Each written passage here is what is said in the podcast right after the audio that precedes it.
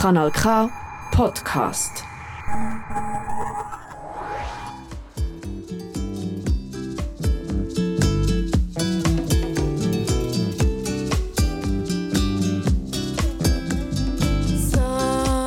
Soy los frutos y la semilla.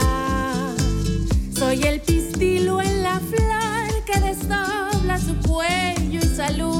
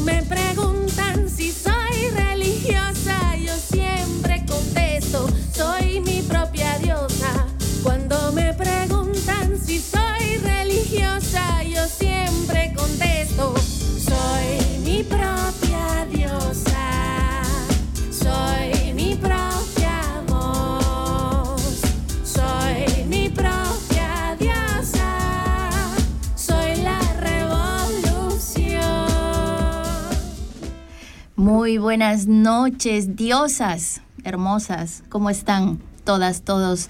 Muy bienvenidas, venidos, muy bienvenidos a este programa que es Ni Chicha ni Limona. Hoy estamos, por suerte, eh, Sandrita, Santi, nos falta Maricruz, pero le mandamos un hermoso saludo hasta su tierrita hermosa de México. ¿Cómo están, queridas? Hola, hola, buenas noches a todas, todos que nos acompañan en este rico lunes, ya con mejor clima. Y bueno, pues en esta emisión ¿Tú nueva que es de Ni Chicha ni Limona. Sí, ya está mejorando el clima, ¿no? Piano, piano, sí. Piano, piano. Santi, querido, hola. Hola, hola, compañeras, compañeros, compañeras. Qué gusto estar aquí con ustedes. Eh, sí, por, por lo menos uno desea que ya mejore el clima, ¿no? O sea, por lo menos en intención uno ya no lo siente tan frío y pone los changuitos, ¿no? Para que ya de aquí a poco se sienta un poquito más de calor. Pero bueno, no, muy contento de nuez estar aquí en este su programa, ni chicha ni limoná. Y hoy tenemos para variar un programón, ¿no? Tremendo programa que nos traemos a- ahora, em, que ya lo habíamos estado planificando de hace muchísimo tiempo, pero eh, llegó el día y tenemos una invitada especial, una invitada de lujo, siempre digo, Em, Nicole. Nicole que nos acompañará esta noche justamente con este tema. El tema es... ¿Cuál es el tema? A ver, A ver, Galán. a ver, Sandrita, lánzate. A ver, Me Gabriel. lanzo de cabeza. Pues ya traem- traíamos tiempo queriendo traer este tema a los micrófonos y se trata nada más y nada menos que el poliamor Uh, y los poliamorosos. Ahora empieza la... ¡Au!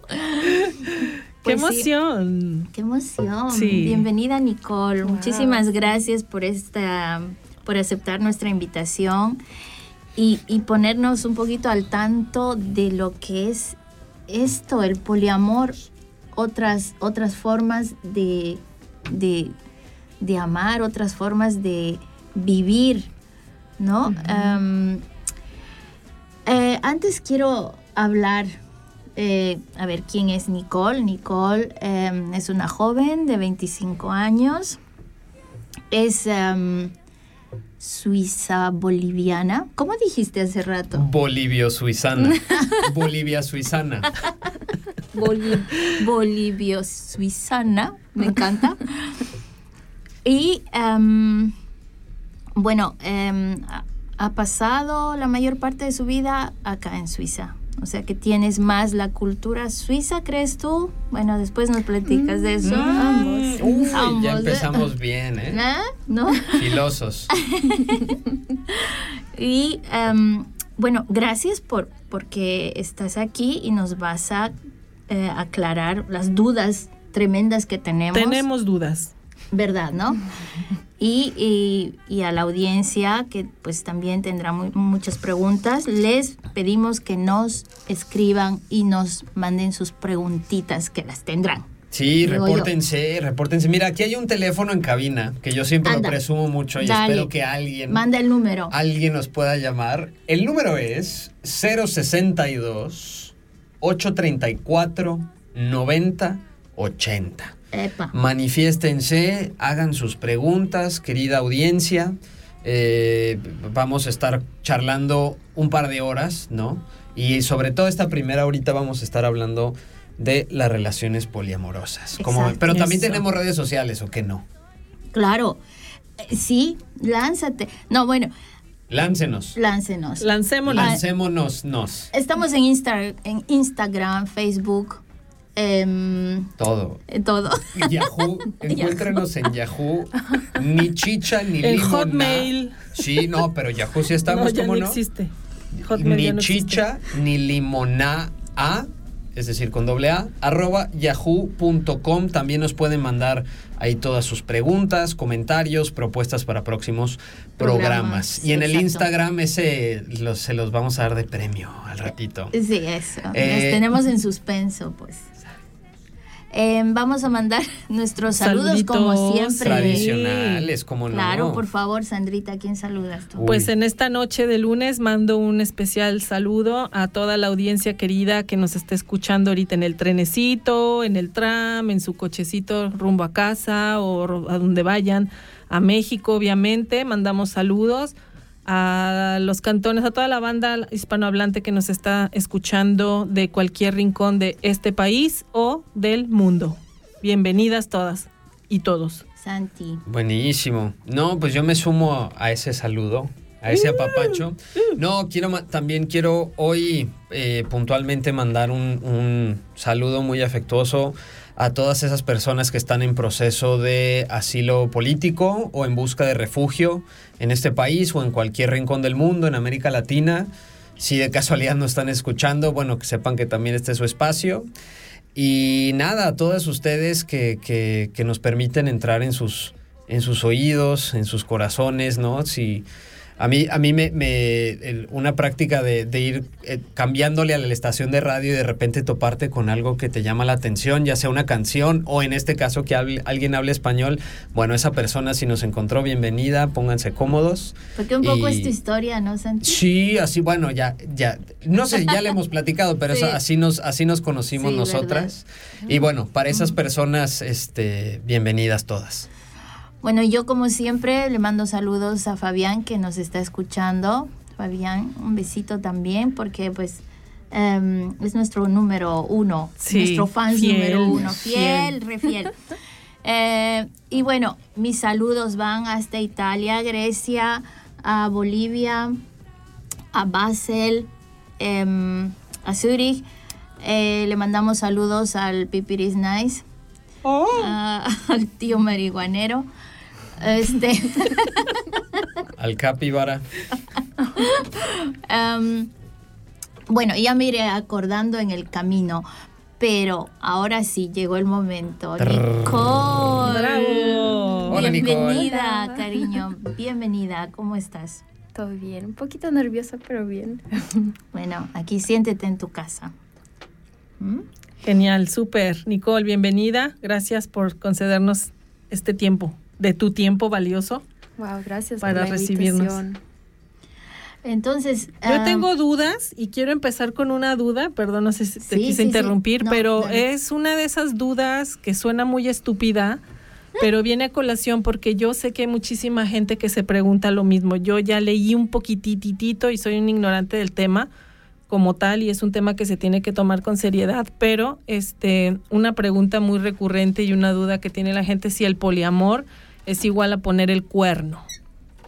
Poner el cuerno es una expresión muy común que es para ser infiel, engañar a tu pareja. Los Entonces, cachos, ¿no? Sí, poner también. los cachos, este, y, y bueno, de ahí hay todo tipo de dudas y de y, pues, Interpretaciones, sí, ¿no? interpretaciones, juicios, etiquetas. Mm. Entonces vamos a encuerar esas etiquetas, las vamos a destrozar esta noche. No, pero sobre todo conocer más que nada puntos de vista distintos y cómo es la experiencia de una persona, que en este caso es nuestra invitada Nicole, de cómo es esta elección, porque es una elección, ¿no? De cómo vivir el amor y desde dónde vivir las relaciones. Entonces la primera pregunta tonta que a veces la gente se hace, pero bueno, de algún lado sale, es, ¿es igual que poner los cuernos? Mm, yo diría que no. Creo que poner cuernos es cuando uno ya comienza a mentirle a su, a su pareja. Y creo que en el amor abierto todo es un poquito más directo. O sea, se habla, se comunica mucho. mm, es todo con mucha transparencia y con mucha Sinceridad. sinceridad. Yo En- creo que es muy diferente eso. Entonces la Sí. diferencia radica en que no hay un engaño, no hay un engaño, no hay una mentira, No hay una mentira. sino que es de manera abierta, ¿verdad? sí. Entonces ahí está la primera aclaración de dudas. Eh, y, y bueno, pues sigamos, sigamos compartiendo con Nicole y las, las dudas que van a ir saliendo en este programa. Había una lista de preguntas que creo que las tienes, Nicole. Si, si, si te parece, podríamos, eh, puedes ir respondiendo a, a lo que mandaste, Sandrita. Sí, claro. Algo que me encantaría como acotar es de que las personas, los seres humanos, tenemos esa tendencia ya sea inducida, inculcada por la educación.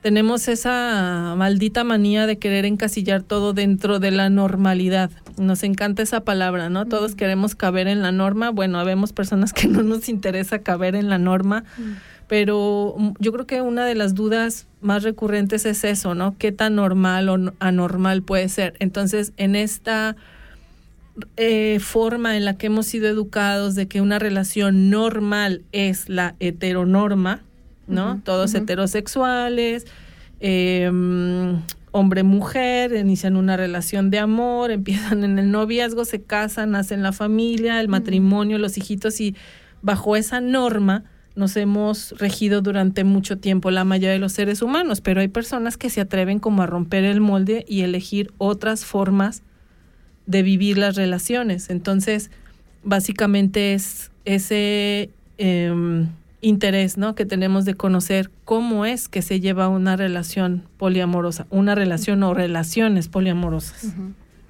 Cuéntanos, Nicole. Ahí me quería, quisiera, mm, si nos podríamos deshacer de ese, de la palabra poliamor y usar non, non monogamia, porque creo el poliamor ya como le pone un label al, Sí. Porque hay varias formas de, de vivir um, non monogamia y el poliamor es uno bien específico. Ok. Um, No hay monogamia, entonces, no hay re- las relaciones no son monógamas, no es exclusivas, ¿no? A eso sí, te. eso. Ok. mm, Me, me encanta eso de no ponerle etiquetas, perdón, solamente que es importante eso de no ponerle una etiqueta y es súper importante. Gracias. Sí, creo que para mí he comenzado eso cuando, he- bueno, he, con- he cuestionado varias cosas en mi vida am, porque no encajaba, porque no me sentía cómoda, am, no me sentía como, ah, eso es, eso es lo mío.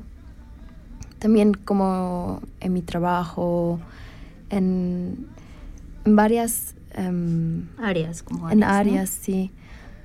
Donde he pensado, ah, no, no encajo ahí, ¿por qué, por qué me siento tan em, rara o. Fuera de lugar o sí, así. fuera del lugar? ajá. Y ahí, justo ahí, eh, como en, he visto que la monogamía nos viene mm, Impuesta. impuesta de, de una estructura en las, en las películas, en, en las canciones. Mm, y al cuestionar eh, eso, he como notado que am, Hay otras. hay otras formas. Am, sí. Ah, porque, bueno, vamos a intentar em, lo que no puedas en español, lo puedes decir en inglés. Porque aquí estas dos personas hablan inglés, entonces lo pueden traducir ya ustedes, ¿no? Sí, intentamos ayudarla, claro que sí. No, pero me gusta mucho esto que hablas de, de una monogamia impuesta, ¿no? Es decir, nosotras, y sobre todo para quienes crecimos en, yo creo que en todo el mundo occidental, ¿no? Pero en América Latina tenemos esta idea de la exclusividad en la pareja, de que el novio, la novia, incluso el novio es, es, es de uno y nada más. Es de tu Y- propiedad casi, es, ¿no? es casi de tu propiedad y todo una crítica súper grande, ¿no? Alrededor del matrimonio y la monogamia, pero también esta necesidad de, de que sea la sexualidad limitada a una sola persona. ¿Ya? Y no solo la sexualidad, y en este caso, la, la relación afectuosa de pareja, romántica, limitada o condicionada a una sola persona. Mm. ¿no? Y creo que eso, eso es cuando, cuando yo te escucho, pienso en esto, ¿no? En todas las Mm. canciones y las películas que uno Mm. ve que siempre, pues es, son como, como decía Sandra, ¿no? Es heteronormado, es un hombre y una mujer que ay, se besaron, se casaron, vivieron felices para siempre, y como si fuera la única posibilidad. Y de hecho, si no funciona esa monogamia, algo está terrible y es triste, y, o por el contrario, si hay otras posibilidades, si algún personaje de una canción, una película o alguien que conoces se sale de esa regla, es súper castigada, ¿no? Socialmente, o, o ha sido sí. siempre súper castigada. Eh, entonces yo quería preguntarte, eh, Nicole, em, tú, tú nos dices no, no pongamos en una categoría eh, las posibilidades de amar diferente tú en qué momento empezaste a, a- a explorar estas otras formas, ¿no? Y, y- y cómo, Eh, tal vez con diferentes parejas, tal vez fue, o sea, cómo se da eso de, de darte la oportunidad, tal vez, o en este cuestionamiento, de, de empezar a practicar esos afectos con otras personas. Creo que era hace tres años cuando con mi pareja que tengo ya hace, estamos juntos hace ocho años. Éramos como que, ok, em, tenemos la confianza uno en el otro para explorar un poquito más de, de la norma, de esa estructura lineal, ¿no? Que es la monogamía. Y era algo muy, muy, muy lindo porque estábamos como, sí, con mucha confianza, ok, con toda la confianza del mundo vamos a explorar y, y ahí notamos como que sí, eso es, es lo nuestro, o sea, se siente bien eh, de, de no seguir esa escalera de, de sí, de, de, ten- de conocerse, tener la primera cita, como esa estructura lineal, ¿no? Ve? Después donde es- uno acaba casándose, después tener hijos y eso. Em, y era un proceso muy lindo porque para, para abrirse a un amor abierto, mm, se necesita mucha comunicación, mucha, mucho em, ref- reflejar un- con uno mismo Reflexión, sí. con uno mismo, con sus emociones. em, mucha paci- paciencia también. Ay, qué lindo. Y empezaron así a explorar. Sí. ¿Qué significa explorar? Así eh, pu- puntualmente, ¿no? O A sea, uno nos podemos, o sea, nos podemos dar la idea, ¿no? De explorar, pero eh, a- cuando tú, cuando tú dices, bueno, empezamos o nos propusimos explorar, ¿como a qué se refirieron puntualmente? Mm, no era tan claro. bueno, yo me hice un Tinder Ok. para conocer, primero para conocer a otra gente. Y de ahí conocí a una persona muy especial y eso después llevó al próximo eh, step, al próximo, paso, el próximo paso, de que, ok, me siento enamorada de esta persona y cómo vamos a seguir esto. Pero siempre todo en comunicación con, con mi pareja. Y él igual lo mismo. También él se hizo un perfil en Tinder y conoció. Tinder, la relación es paréntesis este cultural del momento. Tinder es esta plataforma de para conocer personas para pues sí, para conocer personas en internet, ¿no? Hay como un perfil que uno se hace y hay ciertas conexiones que hacen básicamente para salir, ¿no? esa sería como la más básica. Evidentemente, hay, creo que también puede o no tener ciertas connotaciones sexuales más inmediatas, es decir, hay un, hay como que se conecta. Bueno, tal vez depende cómo se usa en Suiza, cómo se usa en México, ah. pero bueno, es una plataforma en línea en donde uno busca salir con otra gente, ¿no? Busca conectar y tener citas, quizás, se podría decir así. Citas, ok, súper. Y elegimos justo Tinder porque ahí como puedes escribir quién eres, qué son tus intereses, porque como dices, algunas gentes nomás buscan ciertas cosas. Y nos pareció muy práctico porque podíamos decir, ok, estamos ya en una relación y somos, estamos en una relación abierta. Entonces la otra gente como ya sabe a qué... A qué le está entrando. Que le está entrando. Genial. Algo bien interesante que mencionas es de que al parecer es, no es solamente se trata de relacionarse por relacionarse, o no es solamente como, como el mensaje no es de ya me aburrí de ti, sino que estamos enamorados, tenemos una conexión, tenemos un montón de cosas especiales y no queremos perder eso, pero tal vez se necesita explorar otras cosas que pueden ser emocionales, no solamente físicas, sexuales, ¿no? Sí. Porque eh, cuando hablábamos un poquito, regresando un poquito a eso de la normatividad y lo normal y de que la sociedad lo juzga, luego, luego va como el, el sablazo de es promiscuo o es gente promiscua, ¿no? O sea, luego lo hay que calificar y, y, echar a perder algo tan lindo que puede ser, no, güey, es que no se trata solamente de contacto sexual, sino que hay una responsabilidad, tú mencionaste, responsabilidad emocional y afectiva también, y eso me encanta. ¿Nos quieres platicar un poquito eso de cómo es ser responsable emocionalmente con la pareja, pareja, pareja, y las personas que se van integrando a esta, quiero llamarlo como constelación o como grupo, ¿no? Que se van conformando. Comunidad también, ¿no? Creo que. Sí, comunidad. bueno, hay creo que al comienzo hicimos muchos errores mi pareja y yo porque no teníamos una, un, um, o sea, por ejemplo, mis, mis padres no, no eran... Un ejemplo, tal vez. Sí, no teníamos un ejemplo. Entonces, como hicimos muchos errores, que a base de esos errores aprendimos mucho, que eran muy valorosos.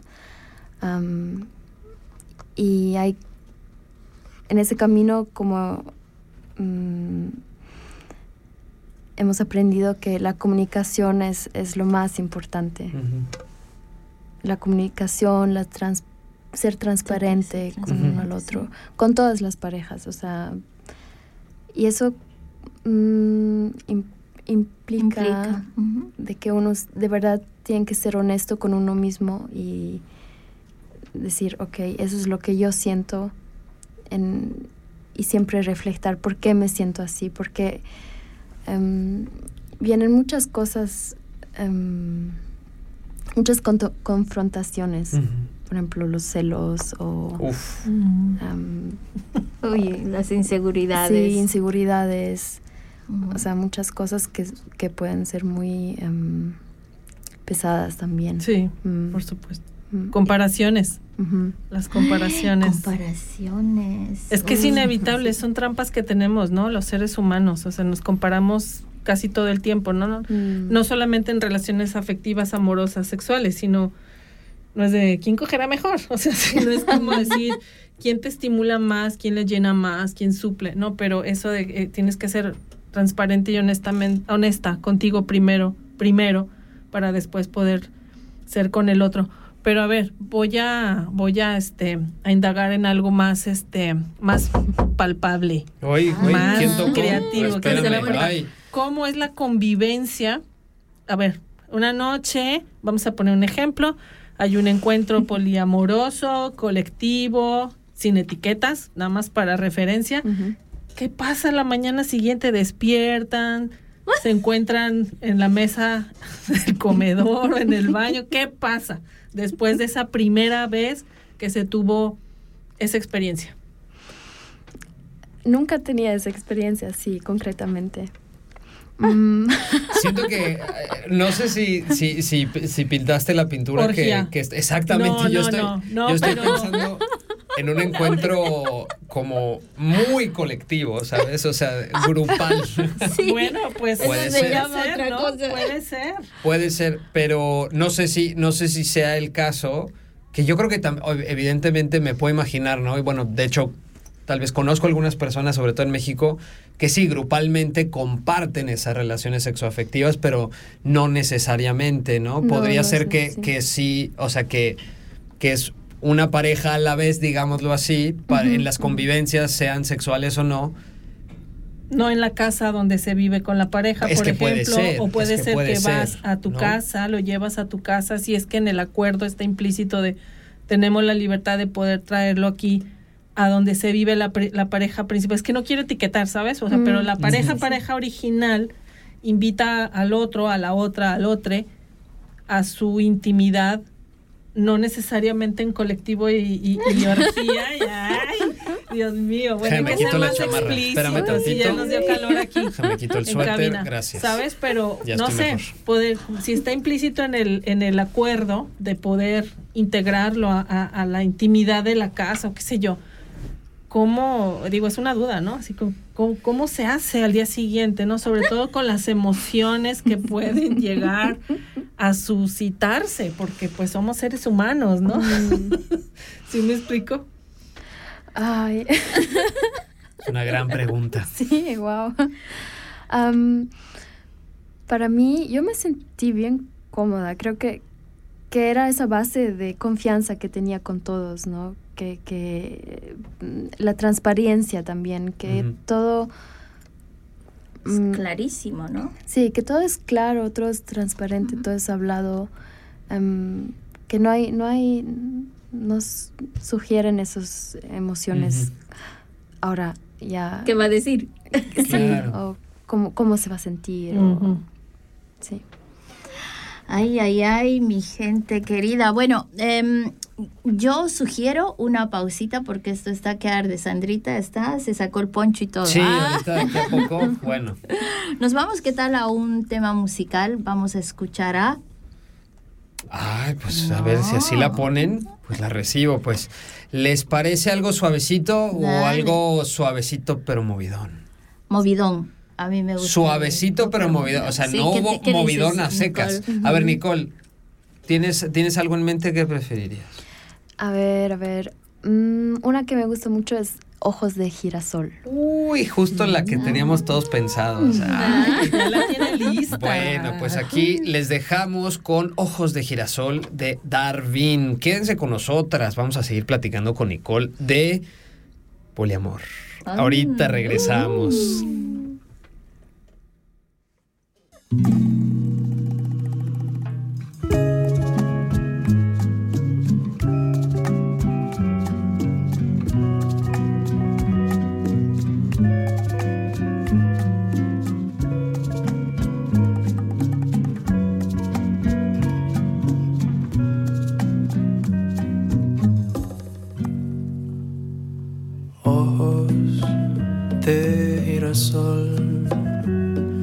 Te intriga pasado el tiempo y aún pienso en vos, me hacen falta los suspiros tropezados que sentí al tenerte a mi lado.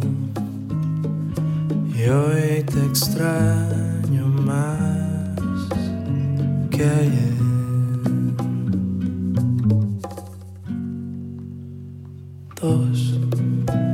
De amor suficientes del uno para el otro, no calza el dolor que de poco hacen un montón que rebalsan de tanto amor. Eso fuimos vos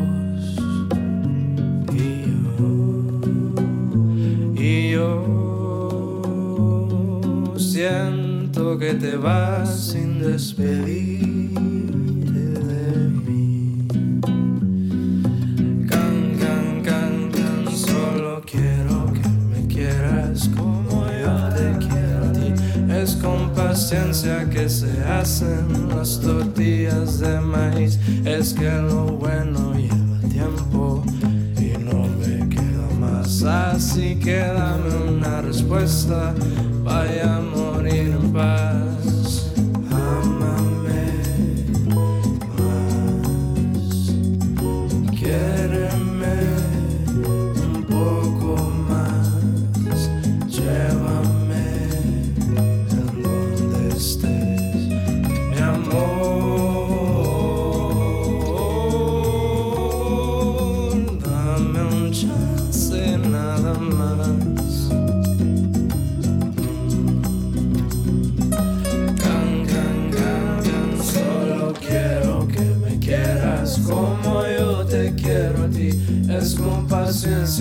se hacen las tortillas de maíz.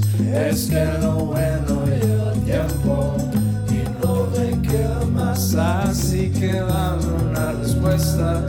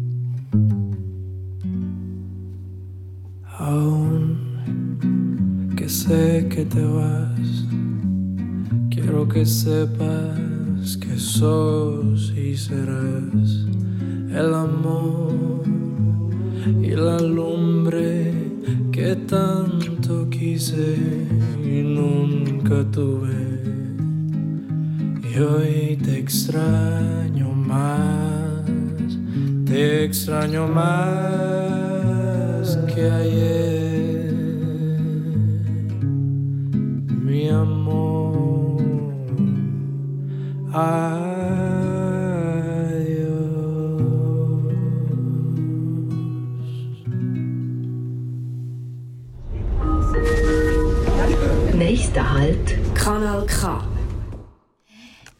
cuando son las 7 con 33 minutos, estamos en tu programa Ni Chicha ni Limona.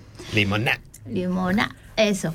Eh, acá con mis compis y nuestra invitadísima, Nicole, estamos tocando un tema que pues em, supongo que tiene más de dos horas para hablar porque es tan, tan, tan extenso. Y, además porque son, estamos hablando de una otra forma de amar, otro tipo de amor. Entonces, yo estaba conversando contigo, Nicole, fuera de micrófonos y dentro de toda esta estructura impuesta eh, que es la monogamía, em, viene eso, esa, esa forma lineal ¿no? de la que hablamos, de eh, el noviazgo, los hijos, el matrimonio, y eso te crea una, también te da dentro de todo eso una ilusión. Sí. Y tú me habías hablado algo muy, muy interesante sobre esa ilusión que, que- que nos da esa estructura impuesta. Sí, una ilusión, sí, que viene con esa estructura. Am, yo creo que al cuestionar la monogamia también viene la cuestión de que, o sea, de verdad esa pareja se va a quedar conmigo toda la vida, porque algo que creo yo que tenemos todos en común es que siempre cambiamos. O sea, es algo que siempre todos estamos haciendo el cambio. Em, y esa seguridad que nos que la estructura monogama nos eh, impone, es que vamos a tener una pareja para el resto de toda la vida. Y, simplemente no es verdad porque porque justo cambiamos. Y deshacerse de esa ilusión como en todas las películas y en las en canciones y todo em, te da una seguridad y te da o sea yo me puse a a preguntar, em, yo no quiero depender a mi pareja, yo quiero estar bien conmigo y de ese lugar, de estar segura conmigo misma, o sea, feliz conmigo misma, yo puedo crecer con alguien, pero no ser dependiente de alguien o de varias personas o como sea, pero yo no quiero agarrarme de esa ilusión de, de, de, un, de una estructura que, que es en base a, a, control por ahí o a, sí, una estructura. Oh my God. Sí. Wow. Yo, escuchándote, Nicole, perdón, perdón, perdón. todo bien, todo bien. Escuchándote, Nicole. no, escuchándote, eh, también me viene mucho en mente algo que con mi con mi pareja también hemos platicado, ¿no? De esta idea de, de que necesariamente dentro de las relaciones monogámicas habría que depositar todas las ilusiones, todas las necesidades, todos los deseos, todas las... Los, los, colores de la personalidad de uno para que sea una única persona la que pueda satisfacer todo aquello, ¿no? Evidentemente, pues contamos con amistades, contamos con, con, familia. Tenemos, o sea, nos, nos, han dicho que está bien que tengamos otras eh, formas de relación, pero en cuanto a la pareja, en cuanto a esa intimidad, esa la, la compañía de, la pareja, tendrías que tú satisfacer todo con una sola persona y el resto de tu vida, porque es eso, ¿no? Es que si ya no duraste toda tu vida, uy, o sea, algo fue, se, se, ve. cae todo. Se ve como algo terrible. E incluso que cuando uno, porque uno lo siente, ¿no? Cuando uno siente atracción, tal vez por otras personas. Cuando uno siente que, que quizás esta, este formato no es suficiente, también vienen un montón de inseguridades, viene, viene un problemón de repente en una pareja monogámica porque no hay posibilidades de atender esa situación. O sea, porque eso ya se escapa de lo que serían las reglas. ¿no? Y uno, y, escuchándote, me, me, pongo a pensar en esto porque quizás cuando el, el tener la posibilidad de eh, expresar tu amor y ser querido de distintas formas, naturalmente por distintas personas, hay una sensación, o por lo menos me lo imagino una forma como muy liberadora de expresar todo ese amor, ¿no? No porque necesariamente eso implique que a tu pareja la quieras, o a tus parejas la quieras menos o se hagan menos, que es lo que a, nuestra inseguridad nos gana, ¿no? Y dice, no, es que si está con nuestra persona, seguramente es que yo o no soy bueno en la cama, porque eso nos meten desde, o sea, no se nos ve en la cabeza, eh, no soy bueno en la cama, tal vez, híjole, no, no soy suficiente, quién soy, realmente soy buena pareja, soy buena, soy mala pareja, y eso puede ser súper dañino, ¿no? Entonces quería preguntarte sobre la sensación de, a ver si se entiende como con una libertad ética que, puedes llegar a sentir una libertad responsable, que puedes llegar a sentir cuando haces a un lado o cuestionas la estructura de la monogamia. ¿Cómo te has sentido tú en cuanto a tu libertad para poder amar como tú quieres? ¿Cómo me he sentido? Como tú, obviamente, ¿no? ¿Cómo, cómo, ha sido lo que yo interpreto como una sensación de, de libertad? ¿Cómo lo sientes tú? O quizás no, quizás no te sientes muy libre, no sé. Sí, me siento muy libre, sí. Ok. También me siento un poco rebelde. Porque justo haciendo ese trabajo interno también, también con mi pareja, es como estamos rompiendo esa estructura, esa estructura que nos imponen y que... mm, sí, a veces hay momentos en donde estoy, wow, em, o sea, nada que ver, o, o sea, yo estoy bien conmigo, estoy bien, yo sé lo que yo siento y deshaci- deshacida, De- des- deshacer. Deshacer. ¿Desecha? Pero ¿Desecha? el- desecha, Desecha, desecha ajá. de, de, de lo que conozco desde niña, de, de, de, de cómo, cómo me viven toda la gente no, mayor o entre comillas, normal sería, Mm, ¿no? ajá. Y eso me da, sí, me da mucha libertad. ¿Has encontrado en tu círculo cercano rechazo por tu manera de elegir cómo amas? Y otra pregunta importante, ¿crees que alguien que ama de esta forma llega un momento en que dice, no, quiero volver a lo A lo normal. normal? No me gusta, Tradicional. de verdad no me gusta esa palabra, pero Tradicional, la tradicional, la Monogamia, heteronorma. no rechazo, pero cuando cuento un poco mi historia, a veces siento que la gente es como se comienza a defender. Como siento un cierto miedo que, que como se les sube o y comienza a defenderse su, su ideología de una relación. Eso es lo que siento. Ujú.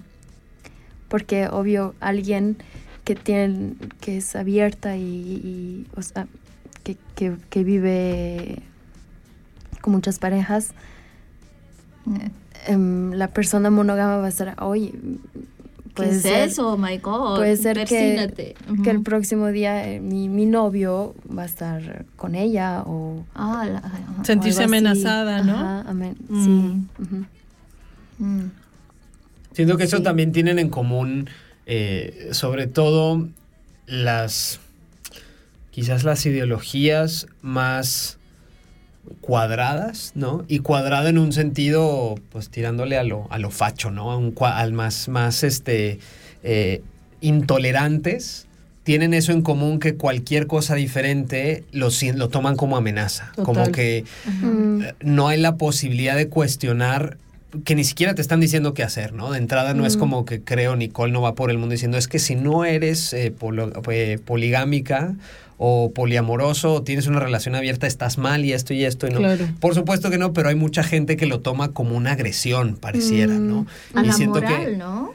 Claro, es, viene mucho y, y- y repito, tendríamos que hacer como que todo el recuento de la función que tiene el matrimonio de, en la patriarcalidad, en el capitalismo, etcétera, pero tiene mucho esto, ¿no? De esta sensación de, ah, no, no, estás mal tú porque siempre lo hemos hecho así, porque entonces eres como, de, como dice Sandra, la- la- es solo promiscuidad, es que es una Mm. fase, es que lo otro, ¿no? Ahorita que me cuentas eso de, de, de que la gente se pone a la defensiva, como si le estuvieras atacando directamente cuando al contrario, quizás lo que le estás mostrando es que hay otras posibilidades, ¿no?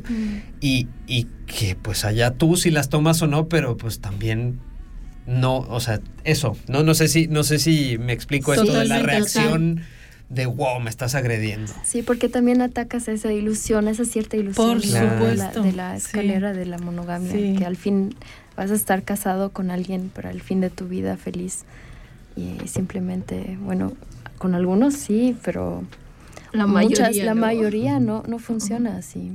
Estuvo súper lindo que mencionaste eso de la ilusión y de que finalmente a veces esa ilusión se, se como Se la se burbuja, ¿no? Se deshace, Se rompe y está tremendo. Pero sí, valdría muchísimo la pena entender que esas ilusiones que nos venden a precio muy barato a veces, ¿no? Y no la creemos tanto, que las ilusiones de una persona y la seguridad de una persona se basa precisamente en esa falsa ilusión y cuando se te revienta la burbuja, ¿dónde quedas tú, no? Como persona, por eso me encanta esa honestidad de la de la que desde donde lo estás abordando, ¿no? Trabajas tú por tu propia ilusión para poder vivir las relaciones de otra de otra manera. Wow, sí, realmente. Eh, eh, he escuchado hablar a, a ti, a ti también de que Y a ti. y a ti y yo, ajá, Y a mí. Em, que que, bueno, esto podría, de- capitalismo, la estructura, obviamente, ¿no? También dentro del capitalismo y tal. A ver, directamente te voy a preguntar, ¿para ti el amor es político? Muy bien. Bravo. Yo diría que sí, Sí. mm, muy político. Muy político, ¿por, Em, ¿por qué? Mm, justo por es- esa, mm, esa ilusión o esa estructura que se rompe, que nos impone. mm, eh, mi pareja y yo estamos leyendo un libro donde la escritora la autora em, cuenta de que el Estado sabe muy bien si eres monógamo en más o menos el- Tus pasos casi. tus ¿no? pasos, o sea, primero te casas con 30, no sé, vas a tener un, vas a tener hijos con 35 Ujú. y hasta pueden saber cuántos hijos vas a tener porque es el, el Durchschnitt, el estándar. Ujú. casi. el estándar y de ahí como ya saben cómo perseguirte, ¿no? Saben los pasos que vas a tomar y romper eso, digamos, yo en unos años quiero tener varias parejas y vamos a crear una comunidad, eh, vamos a tener niños mm, y algunos van a, van a trabajar, van a tener un, un income Un ingreso. Un un Ingreso. estabilizado Ujú. así y. y es posible que algunas personas no tienen que ir a trabajar justo porque somos una comunidad y eso des- disrupte ese desobedece. desobedece Ujú. esos pasos no porque no- o sea no es no se puede mm, controlar no, se Ah, estás rompiendo, rompiendo la estructura. estructura Me encanta, Bueno, vamos para allá. me encanta eso. Sí. Vamos para allá. Esto tiene mucho colación de la pregunta que te hice hace ratito. Bueno, sí, comentario, ¿no? Cuando nos vimos antes de venir aquí a la radio. Eh, dentro del matrimonio, más o menos, bueno, se establece con el contrato. Ahorita me hizo recordar a José Luis Tiznado, mi padre, cuando platicábamos en esas noches de borrachos, ¿no? Este, él, él sostenía y se, se, me criticaba mucho mi manera tan, tan cuadrada, tan tradicional de ser. Y yo defendiendo el matrimonio y él decía, es que el matrimonio no es más que la gi- legitimación de que un cabrón venga y te coja. Mm, Y a mí me chocaba, de verdad, yo no entendía su manera de cómo, él era así, hablaba así. Entonces, por eso me hice ya guarra, ¿no? Me, me divierte mucho hablar así las cosas de manera, es muy liberador. Pero sí, al final en el matrimonio se establece un contrato y hay una protección, ¿no? Se dice que quedas protegida a la esposa, a los hijitos y todo eso. ¿Qué pasa en estas relaciones eh, cuando hay más familia? Y yo creo que va mucho conectado con eso que dices de los cuidados. Tal vez unos salen a trabajar y procuran ese ingreso y otros tal vez ni lo necesitan, pero como están en comunidad, como que se protegen entre ellos. Entonces esa idea me fascina si quisieras desarrollarla un poquito más porque me encanta la idea como un modelo a seguir, no a combatir. Bueno, ahorita todavía no es realidad, es una utopía todavía. Pero, mm, o sea, me parece algo em, que todavía no, no lo había hablado tanto con mis parejas, pero eh, creo que es un sueño de todos, más o menos, vivir así. Y bueno, no, no me encantaría responder esta pregunta en unos años cuando de verdad sea así. Ay. Sí, qué lindo. Imagínate. Pero es que, por ejemplo, en los feminismos criticamos muchísimo de cómo a veces este mm, todo el trabajo, el trabajo de los cuidados recae, ¿no? Sobre la figura de la mujer. Aparte que tiene que salir a trabajar y agrégale que tiene que hacerse cargo, ¿no? O sea, lo natural es, aunque tenga la suerte de tener una pareja donde hay equilibrio y balance y se, se comparten las tareas, ¿no? Pero bueno, culturalmente no es la norma, no es, no es la regla. Este, casi siempre el trabajo recae en las mujeres. Entonces me parece como muy amoroso, muy amable y muy dulce que las tareas se repartan en comunidad, porque lo hemos estado analizando y repitiendo, o sea, la crianza de hijos, ya deja tú la limpieza del hogar, ¿no? Que también es una joda que, que, siempre recae sobre casi siempre la misma persona. La crianza, la crianza es un desafío y requiere muchísimo físico, psicológico, emocional, económico y todo eso. Entonces, cuando recae sobre una sola persona, llega un momento en que eh, pasa este fenómeno de que muchas madres se han arrepentido o entran en depresión y no saben. Y lo único que se necesita es que se repartan, que se repartan las tareas de una manera más equilibrada. Y si hay una comunidad amorosa que se encarga de también de esa chamba, híjole, yo, aunque sea utopía, yo lo veo como un modelo que se tendría que replicar más y tendríamos que, perdón, hoy tendríamos que dejar de etiquetarlo y condenarlo desde la ignorancia, ¿no? Y hablo por, por, muchos prejuicios, sí, exacto. Desde la moral, yo creo. Y esa, bueno, esa religiosidad impuesta también, ¿no?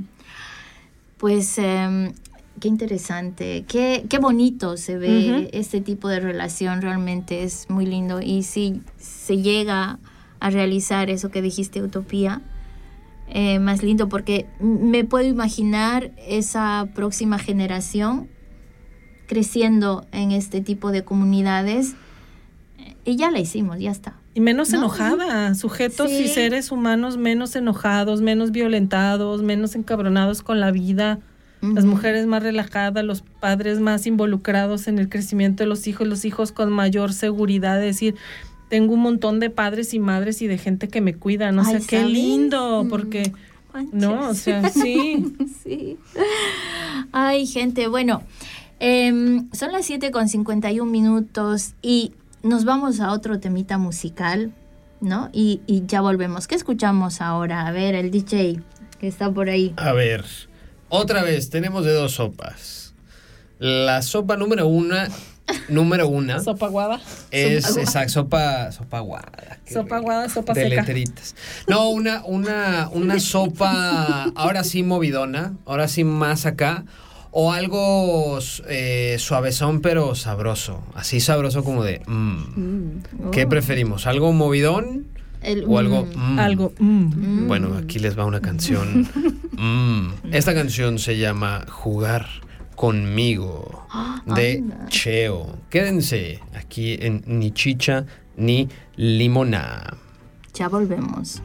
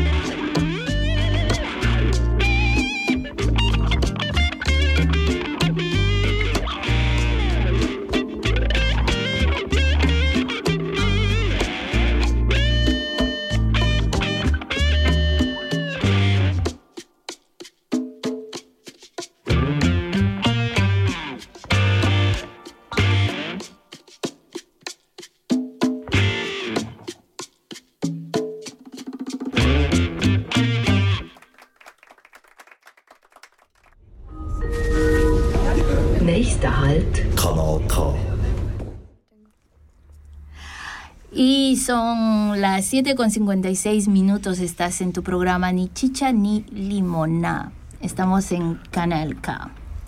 Em, queridas, wow, Nicole, Estamos nos felices. estás cambiando la vida. Ah, Espero No. que sí. espero, mira, espera que No sí, esperaba anda. menos. Pues a eso vine, dice Nicole. Yo creo que de la audiencia sí hay gente que se está empezando a plantear algunas cosas, ¿no? Y a cuestionar y, y al final de eso se trata, ¿no? Como mencionaste ahorita, no se trata de imponer una sola manera de amar, no se trata de, de, que todos copien una única manera, sino que se considere y se respete las elecciones que hace cada quien. Em, Por supuesto. Así que sí, gracias por pre- presentar. esa- Siempre es importante en la vida presentar estas cosas que, que te hacen desafiar un poquito lo establecido, ¿no? Y no hay que tener miedo de eso. Exacto. Ya les había dicho yo que mi carta del tarot favorita, me gusta el tarot, No. y la carta del tarot favorita es la torre, porque la torre te habla precisamente de cuando se te vienen abajo todas las estructuras y los esquemas que crees tan sólidos y tan firmes. Y la carta del tarot de la torre habla precisamente de eso, ¿no? Que puede ser un divorcio, puede ser una guerra, puede ser, no guerra solamente física de, de matanza, ¿no? Sino una guerra ideológica. Entonces esa carta habla mucho de eso y me encanta porque esta es una postura y una decisión de vida de cómo vivir el amor desde una manera que rompe, ¿no? Los esquemas, disruptiva, rebelde. Y me gusta que dijiste eso, me gusta sentirme rebelde. Yo apoyo eso, totalmente. Que es hija de su madre. Ah, ¿Quién será? ¿Quién será? ¿Quién será la madre? La madre que te parió. ¿Quién más tiene preguntitas, comentarios? Pues hay, un, hay una pregunta que nos llega desde, uh, desde aquel lejano pueblo de Frauenfeld en Turga. desde aquel pueblo en Turga, California, en Frauenfeld. No, mi manguito, fíjate que platicando con, con ella y, y a sabiendas de que ibas a estar, Nicola, aquí en el programa, me, se preguntaba, ¿no? Eh, uno, si mm, tú, si hay algún mm, un canal, no sé si canal sea la palabra, pero de qué manera tú estás en contacto con otras personas que se asumen a sí mismas poliamorosas, si es que existen, ¿no? Y o si tú sabes de, por ejemplo, aquí en Suiza o tal vez en Bolivia, no sé, que exista gente, grupos de personas do- que se organicen o se quieran o se junten o lo que sea en función de eso, del poliamor. Nos contaste un poquito de, bueno, de en Tinder, ¿no? De la transparencia que uno Sí, puede encontrar ahí, pero no sé si conozcas tal vez aquí en Suiza de otros ejemplos, de otras experiencias, si sabes si son muchas las personas a tu alrededor que también son poliamorosas, o sea, ¿cómo lo ves? Un poquito que nos cuentes. Bueno, yo nunca sé- estuve en ese grupo, pero sé que hay un grupo en Facebook donde hay gente poliamorosa que se junta una vez al mes Aquí en. Suiza, en Zurich. en Zurich, Ajá. ok. No sé cómo se llama el grupo, pero existe. Ok. Y justo estaba viviendo en una casa de una comunidad donde todos eran poliamores. Órale. O sea, entre ellos eran pareja. ¿a Entre ellos también, refieres? era muy interesante de, de convivir con ellos. Muy Mm. interesante. Pero creo que cuando, creo que uno atrae, Ok. cuando estás en, en esa, en ese, Esa en movida. esa energía, en esa movida, sí, creo que uno atrae es- ese, esa tribu de gente. Ay, genial, qué rico. Qué ri- delicioso. Sí, Pues una playerita no vendría mal, ¿no? Poliamoroso busca poliamor. Contáctame, Oye, está háblame. buena esa pre- Ahora ya vamos a sacar la primer camiseta de... Primera playera de ni chicha ni limona. Eso, hijo. Hoy no está Aquí somos mal, ¿eh? visionarios. Claro, tú sí, comadre. No, pues sí. Déjame hago unas llamadas para mandarla a hacer. anda. Ay, tiene su, su taller. Sí, déjame que se escuche el teclado, sí. ya está Ya puse el mandado. correo. Ya. Bueno, ya que estamos mandando, voy a mandar un saludo al tío marihuanero, Ay, tío marihuanero. que llegó un poquito tarde al programa, pero ahí Pero llega. saludamos. Llegó, llegó. Este, yo tengo una pregunta. ¿Cómo, ah, cómo em, procesan el tema, por ejemplo, de los celos? Mm. Tan, Porque tan, tan, tan. Claro, es que los celos existen, ¿no? Ya seas Mm. una persona muy segura, qué sé yo, un, un chin, un chin de celos, hay. Siempre hay, sí. Siempre hay O celos. sea, sí. ¿Cómo lo procesan? Em, yo, por mí misma, mm, al comienzo tenía muchos problemas de sentirme celosa y vino mano en mano en cuestionar todas esas estructuras, todo, todo eso. em, y cuestioné, ¿por qué me siento celosa? O sea, primero dejé de culpar a mi pareja de que yo me siento celosa y comencé a como cuestionar qué, qué me quiere mostrarme esta emoción. Porque muchas veces es algo, algo muy sano. O sea, yo comencé a, a, mm, cultivar una relación sana con mis celos. Ok. O sea, deshacerme de... Porque hay algo muy tóxico. En los celos, sí. En los muy celos. tóxico.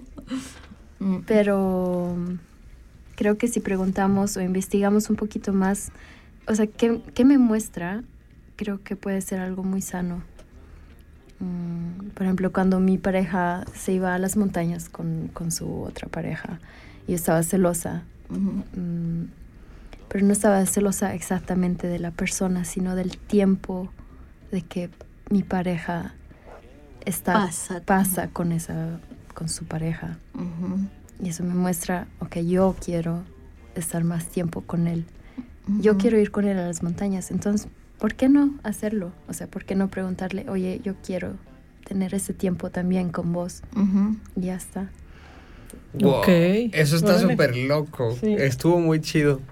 Porque eh, primero escuchar una connotación de los celos que no sea negativa o castigada así de, ah, celos, ¿no? Es bien bonito también porque habla de, de conocerse, ¿no? De, de esto, es- ¿qué, qué me quiere decir esta emoción? Eso me va a dejar pensando un ratito, ¿no? Para, no solo para los celos, sino para otras cosas, ¿no? O sea, sí, en buena tener, onda. tener la responsabilidad de sus propias emociones y de, de- de- de tener la curiosidad de investigar qué me muestra esto. O sea, por, por, por algo me, me- me está pasando esto, ¿no? Fíjense que algo que se me acaba de, de- de venir a la mente ahorita que mencionas eso, Nicole, los celos, ¿no? Cuánto estamos súper sensibilizadas con el tema de los feminicidios. Y sabemos que la mayoría de los feminicidios son, eh, son este, realizados por las parejas, por celos. Mm, Sí. mm. Qué cabrón es la educación Buah. que hemos tenido que les ha hecho creer a esas parejas que son los dueños, ¿no? O sea, a- Mm. operan desde la dueñitud, dueñidad, ¿no? Son Propiedad, propiedad. ajá, desde la propiedad. También esa palabra dueñitud, dueñidad, creo que la propone esta Rita Segato. Y es creerse tan dueño y tan em, el, el capaz de regir sobre la vida de otra persona que por no hacer un, acuerdo amoroso con esos celos o, esa capacidad de autorreflexión, si por qué me siento celoso, por qué tengo miedo de perder esta persona o porque yo me siento inseguro, insuficiente, pequeño, malamante, eh, lo que sea. O sea, ¿cuántos feminicidios y cuánta violencia no evitaríamos si las personas fuéramos educadas más en esta reflexión, est- esta otra manera de ver la vida? Y allí es donde yo digo que cabrón es la religión en que actúa en consecuencia y en, en, en ¿cómo se dice? En contubernio ¿En con el capitalismo Matrimonio. Con el capitalismo que crean toda esta este, relación tan tóxica y es una bomba de tiempo porque cuántas mujeres estarían vivas si sus parejas, por ejemplo, no, actuar, eh, no actuaran eh, desde este principio, ¿no? De, de ser dueño, de ser el, el...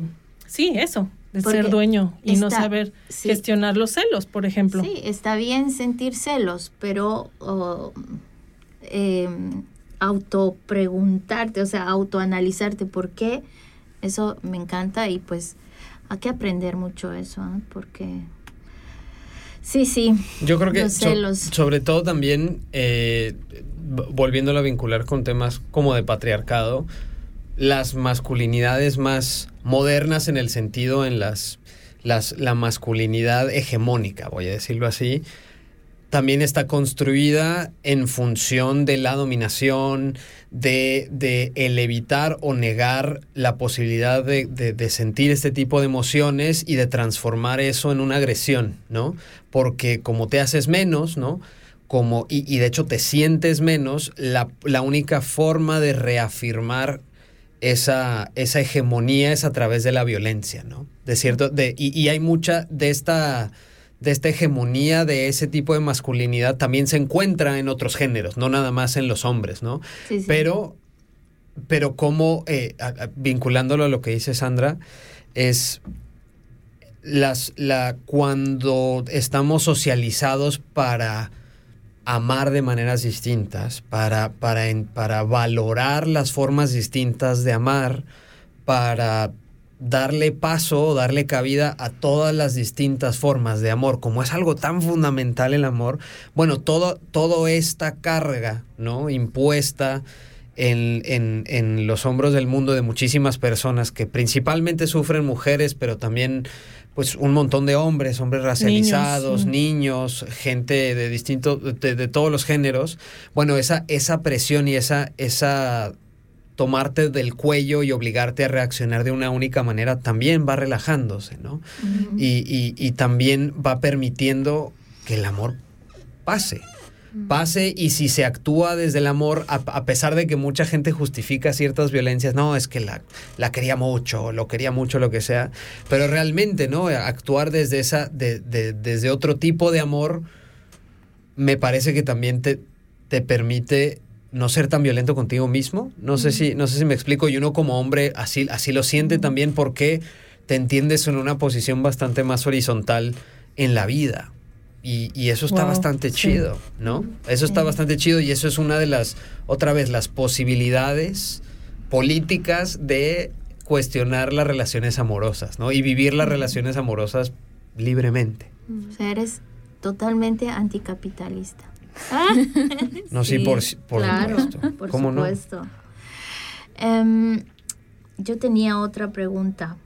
Eh, ¿Crees que has tenido como más facilidad de entrar en este mundo aquí en Suiza que hubieras tenido en Bolivia, por ejemplo? Mm. Sí, Sí. sí, en, en Bolivia mm, Porque estuviste hace poco en Bolivia, ¿no? Mucho estuve- tiempo. Sí, estuve y era, era un poco difícil, sí, porque no había esa aceptancia a, a- Ajá. A la non monogamia como hay aquí. Creo que tiene que ver mucho también con la religión, em, con que todavía es un país conservativo, yo diría. Mm, que no, no hay esa sí, no hay esa forma de pensar todavía, o, o no, hay, no hay la libertad todavía de pensar así. Mm. ¿Y también crees que tu generación está como mm, mm, entrando en este camino con más libertad que generaciones más, más viejas, digamos? Yo creo que sí, porque sí estamos, creo que hay, se cuestiona muchas cosas, o sea, en todos los campos, en digamos. todos los campos. Mm, Y muchas cosas bien mano en mano. mm. yeah. Qué tremendo eso, ¿eh? Porque al final tenemos que considerar las personas que se consideran religiosas y que son capaces, ¿no? De juzgar el amor como si tuvieran la, la, única respuesta o la fórmula secreta, ¿no? De una sola manera. Yo creo que pensar más en que Diosito se enoja porque amas de una manera distinta, tendría que estarse enojando por los genocidios o por tanta violencia o por tantos asesinatos que se están cometiendo, no feminicidios y todo eso. Entonces yo creo que la ira de Dios estaría más enfocada en otra cosa y no quién se acuesta con quién y quién ama a quién, Ah, ¿no? Y también eh, el, el proceso que tiene más el hombre que la mujer en esta, Mm. en esta forma de amar Mm. es eh, como bajarle muchas velocidades a su a su a su hombría. No no no como ho- hombre de mm, como cómo puedo decir a esa a ese estatus que tiene el hombre dentro de la sociedad no entonces en esta este tipo de relaciones el hombre está como tiene que bajarle varias eh, velocidades, ¿no?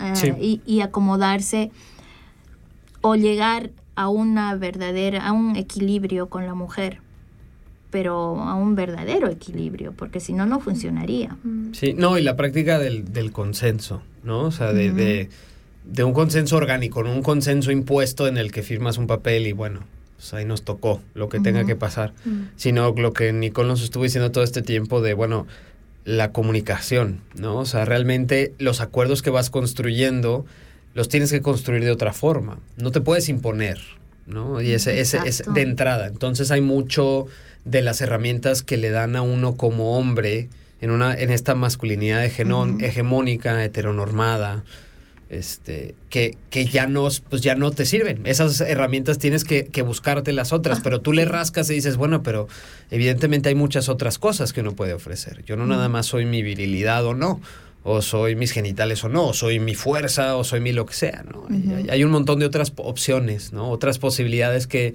tendríamos que educarnos entre nosotros para, para sacar a relucir eso, ¿no? En detrimento de todo lo que le hace daño a, a tantísima gente. Así es. Hay, hay, hay una mm, hay muchas ramas de, de esta forma de amor. Hay muchas, eh, muchos caminos, digamos.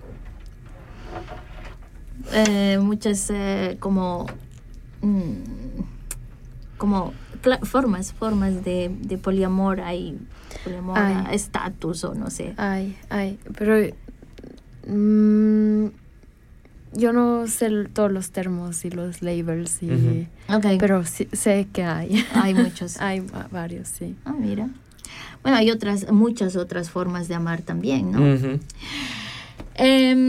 Nos vamos a una a otra pausita musical. Me parece perfecto. Ok, ¿qué, Eh, qué pues hay? es ¿Qué que- sopas hay? Ni, Nicolísima, tú tenías una canción en mente, Sí, una canción que nos pediste. ¿Verdad? ¿Le- Sí. ¿Les puedes contar a nuestra audiencia qué es lo que estamos a punto de escuchar? Mm, la canción se llama Fluchtpunkt de Öle. ¿Öl? Sí, no sé.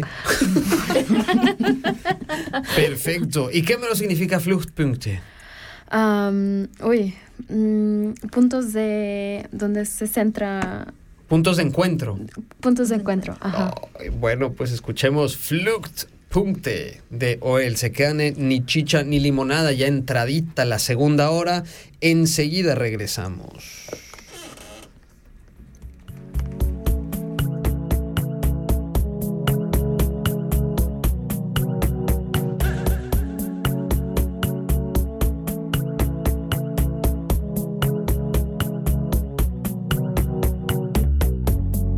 starren Augen ich dich zeichnen. Dein Kopf, dein Hals, dein Bauch, das kleine Wort auf deinem Becken, Knochen. Für deine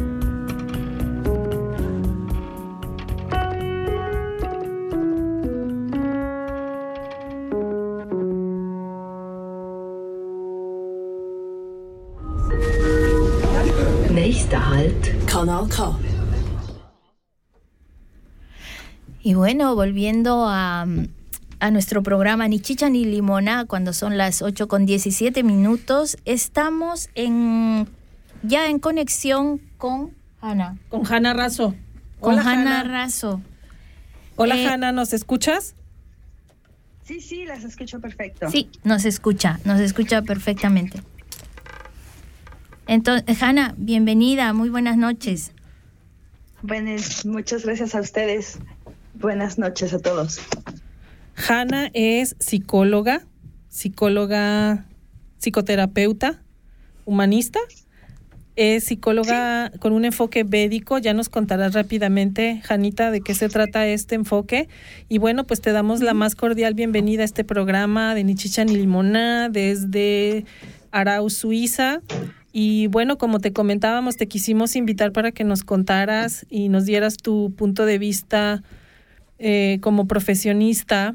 eh, estamos, eh, estamos tocando el tema del poliamor, la manera de, una manera alternativa de vivir las relaciones amorosas. Hemos platicado de cómo, con nuestra invitada Nicole, de cómo la heteronorma pues nos ha marcado muchísimo las relaciones, nos ha educado de cierta manera y de pues las personas que se atreven a desafiar esta forma de, de pues de relacionarse, ¿no? Entonces, pues también nos encantaría escuchar tu, tu opinión al respecto. Y pues bienvenida. Gracias. Mira, mi opinión al respecto también está un poco permeada por el, por esta, por el enfoque con el que trabajo, ¿no? Eh, la psico yo digo psicología eh, donde digo filosofía, porque hasta hace unas décadas eh, la filosofía y la psicología no estaban realmente delimitadas. Eh, es, la filosofía es como un marco de entendimiento de cuestionamiento de preguntas para entender la realidad, ¿no? y la psicología es esto desde la dimensión humana, pero en realidad no son distintas.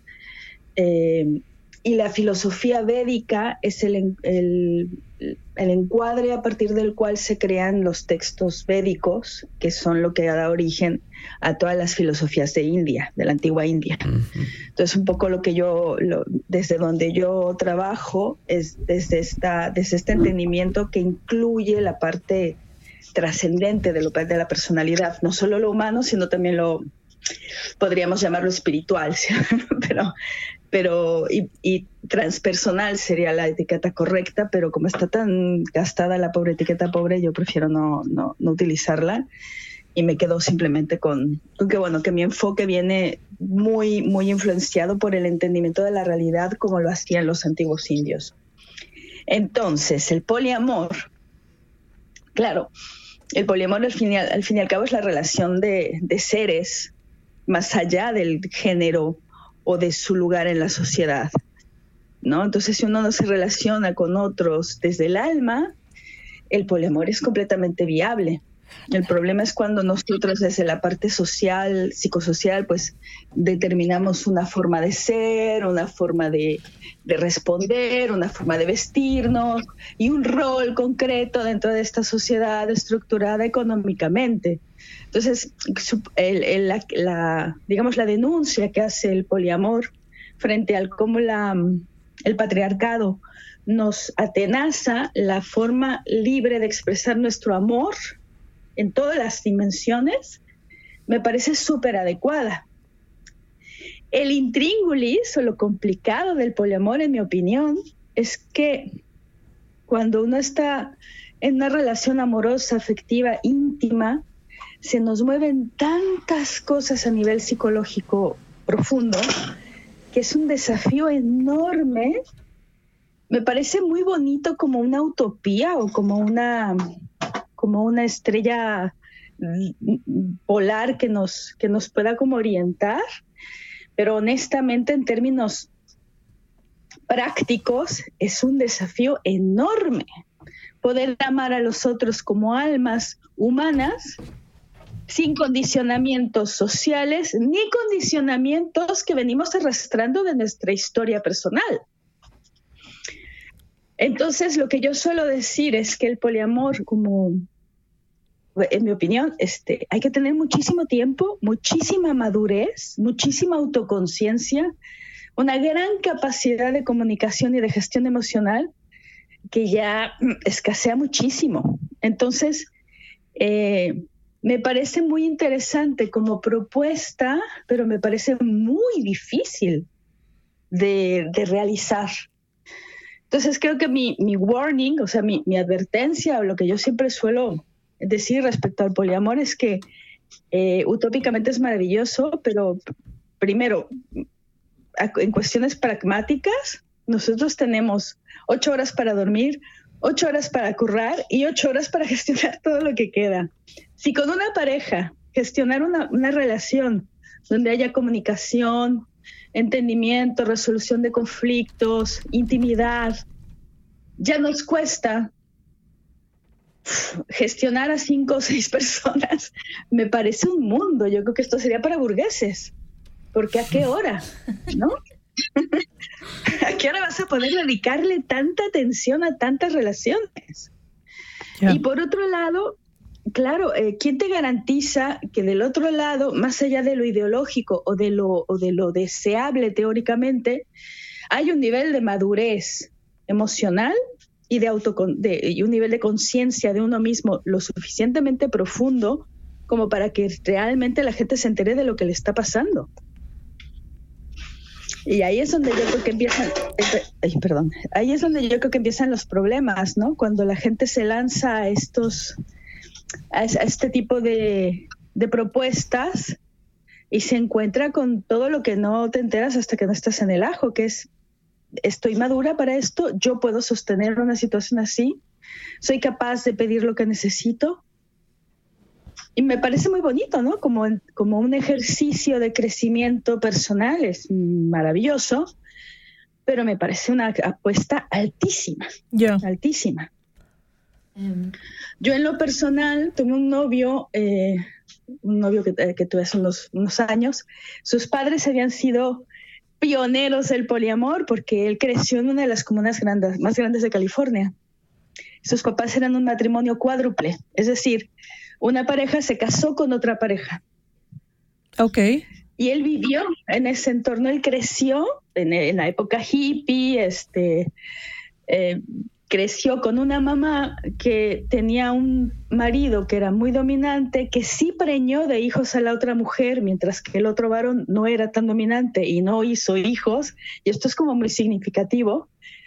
Y al final, eh, mi ex lo que me decía es, mis papás se lanzaron en esta empresa sin estar preparados espiritualmente. Entonces la conclusión, o sea, como terminó la situación fue que la mamá en el fondo aguantó la situación a base de porros. la pobre estaba todo el día fumada porque en el fondo estaba deprimida y la situación la, la, la, la rebasaba. Y el que terminó siendo el macho alfa dominante fue el papá. Ok. Claro. Mm. Entonces, claro, a mí me resultó muy, muy brillante lo que él me decía. No, no estaban preparados espiritualmente para algo así. La madre, por la historia que tenía de abusos, no estaba, no estaba preparada para poder determinar el límite de lo que le hacía daño o la- no tenía conciencia de lo que ella necesitaba. No lo supo pedir, no supo poner límites, se dejó llevar y la pobre murió de cáncer adicta a la marihuana. Mm. Em, Hanna, hola, muy buenas noches. Em, sí, pienso que como hemos estado hablando eh, toda la hora anterior sobre lo que es este tipo de relación, em, y bueno, Nicole nos contaba todo su proceso, ¿no, Nicole? Mm, Em, que, como dijiste, fue difícil, pero Fue difícil, sí. Em, estoy contigo, Claro. Ana, que, que sí, tienen, es verdad lo que dices, pero creo que también mm, con mucha confianza y, y autotrabajo, ¿no? autotrabajo, creo que sí es posible. Mm. También depende en qué cultura creces, en qué, em, Claro. qué te alrededor. Claro, sí. mm, Creo que eso tiene una grande influencia también. Eh, ¿En qué sentido lo tuvo para ti? ¿Cómo? ¿En qué sentido tuvo una gran influencia para ti, tu cultura? Para Em, entender más o menos eso. Creo que la cultura aquí es mucho más abierta que en otros países. Sí, sí, sí, sí, Creo que aquí es, definitivamente. hay la posibilidad de, de- de cuestionar y de, de, De experimentar. de experimentar, sí. Mm. Hanna, nuestra Sí, sí, invitada Nicole es este suiza, es suiza boliviana, ¿no? Entonces, eh, Ah, suiza de padre, ajá, mam- de mamás boliviana. Entonces ha vivido en las dos culturas y justo en la hora anterior nos estaba compartiendo sobre su experiencia. Eh, hemos llegado a, temas, tocamos temas muy lindos, ¿no? O sea, desde, sí, precisamente también la utopía y eso, pero que al final dijimos que es una utopía que tendría que ser replicada porque al final parte como del amor desde otras otras opciones un poco más amables, ¿no? Y más conscientes de ti mismo y consciente de la otra persona que también implica un- una responsabilidad emocional, ¿no? Este comprometerse emocionalmente, pero eso de la cultura ella lo exacto, sí, y lo de la cultura lo lo está mencionando por eso, porque en Bolivia, hijo, por la por la cultura latinoamericana obviamente es mucho más difícil, no es aceptado Claro, que claro. su, su, su vida emocional acá en Suiza, ¿no? Claro, claro. Sí, sí, sí, lo puedo entender perfectamente porque yo también pertenezco a ambos mundos. Después de 21 años de vivir acá, yo ya tengo una forma de entender el amor mucho más, mucho más abierta que, que por ejemplo, cuando llegué hace 21 años, que, que me hice amiga de un chiquito, que, de un muchacho que además era como cuatro años menor. Y yo nunca había tenido amigos varones, porque claro, fui educada en colegio de monjas, no compartí con chicos en mi, hasta que no llegué a la universidad y estudié psicología, que el 99% éramos mujeres.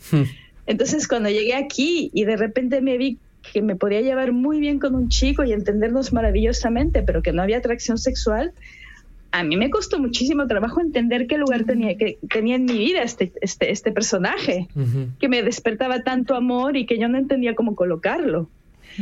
Claro, de esa a la que soy hoy, han pasado 21 años y, y puedo entender perfectamente este decalage, ¿no? Este, como en el, en el marco más telenovelero, mm, tan- y, y digo telenovelero con toda la, con toda la, con toda la conciencia del término, ¿no? O sea, la cultura de la telenovela, que es el amor romántico tóxico en su máxima expresión, es lo que domina nuestra forma de entender la- el rol social y el amor. Estamos muy enfermos en ese sentido, ¿no? Totalmente. Incluso en la, ¿verdad? Sobre todo, por ejemplo, en la, en la terapia yo lo veo con... Tengo pacientes de todo el mundo porque Barcelona es un país, digo, es una ciudad muy cosmopolita, cosmopolita. Y yo aparte atiendo en inglés y en francés, entonces tengo un, un scope de mucho, o sea, una, una, Alcance. una muestra de la población muy amplia, ¿no? Y veo, después de, de casi 20 años ejercer, veo las diferentes tendencias o donde, donde está como la, la tendencia cultural donde la gente sufre o cómo sufre según qué cultura. Y lo que está claro es que en Latinoamérica tenemos unos follones de relaciones familiares tóxicas y violentas emocional y físicamente, mucho más dramáticos y telenoveleros que lo que puede ser un belga o un, o un alemán. Ujú. Y creo que esto también hace que sea mucho más difícil para nosotros podernos abrir a formas más libres de amor. Sí, totalmente. O Totalmente. sea que... Sí, Perdón por totalmente, inter- El poliamor tendría que... No, no, no, no, siga, siga, siga. Sí, no, eh, hola Hanna, te, te habla Santiago. Espero que, Hola. que estés muy bien. Me quedaba la duda que, que dónde estabas, pero ya, ya reconfirmé que estás en, en Barcelona. Eh, na- escuchándote, uno, estaba, estoy yo bastante de acuerdo. Y a propósito del último que dijiste, ¿no? Las diferencias en las posibilidades de, de, de entrarle a una movida como el poliamor en el norte global o en los nortes que en el sur, ¿no? Eso, eso, y, y- y vinculado a lo que dijiste antes del tiempo que uno le dedica a las cosas que tiene que hacer para sobrevivir. Y como di- dijiste algo que, eh, pues es que es algo muy burgués. Y me parece que absolutamente, me parece que ahí hay un reflejo de las relaciones desiguales que existen en el mundo, ¿no? Como hay una un porcentaje altísimo de la población mundial que realmente, o sea, no es que no pueda expresar amor de manera distinta, pero es que le dedica su vida al trabajo, a, a- a- a una o dos personas, a su familia, si le alcanza, ¿no? Y no que esto sea bueno o malo, pero que no le da la vida para poderse, para tener el espacio y el tiempo para cuestionarse, ¿no? Y me parece que eso es algo que ahorita que Nicole nos dice que aquí en Suiza está esta otra posibilidad totalmente, pero que tiene mucho que ver y lo hemos venido diciendo en la última hora, el vínculo con el capitalismo mundial, ¿no? Cómo se van entretejiendo esas posibilidades para unos y no para otros. Eso en primer lugar Claro. y preguntarte, tú que, en, eh, que has estudiado también al respecto, eh, fuera de micrófonos o tras bambalinas, fuera de cámaras, platicábamos de cómo hay dis- en distintos momentos, eh, antes de la colonización europea del mundo, hay distintas culturas en todo el planeta, ¿no? Desde gente indígena, nativa de lo que hoy es Norteamérica, distintas partes en África, ni se diga de la India, donde las posibilidades de expresar afectos y vincularse efectivamente con muchas personas, pues era real y no siempre se repetía el mismo formato. Tú que, eh, tú que has estudiado además en la parte de la India, ¿no? Tiene, hay- ¿Es cierto eso? ¿Existen otras posibilidades anteriores al mundo moderno que tenemos en donde lo que hoy conocemos como poliamor pues era más una práctica pues tampoco tan radical porque sucedía de maneras distintas o no tan así? Bueno, como siempre, yo creo que sucedía en ciertos entornos eh, más privilegiados. Ya. Pero para no ir más lejos, el Mahabharata, que es el, una de las obras más importantes, el Mahabharata y el Ramayana son las dos obras épicas más importantes de India, que, que son escritas en la antigüedad. Los protagonistas son cinco hermanos, los Pándava, que terminan casándose con una sola mujer. Y ahí la polígama era ella. Entonces te- creo que, no, no me acuerdo bien, pero creo que terminan resolviéndolo como que cada uno iba a ser el esposo dur- durante un año y los hijos que se gestaran durante ese año quedaban claro que era, quién era el padre.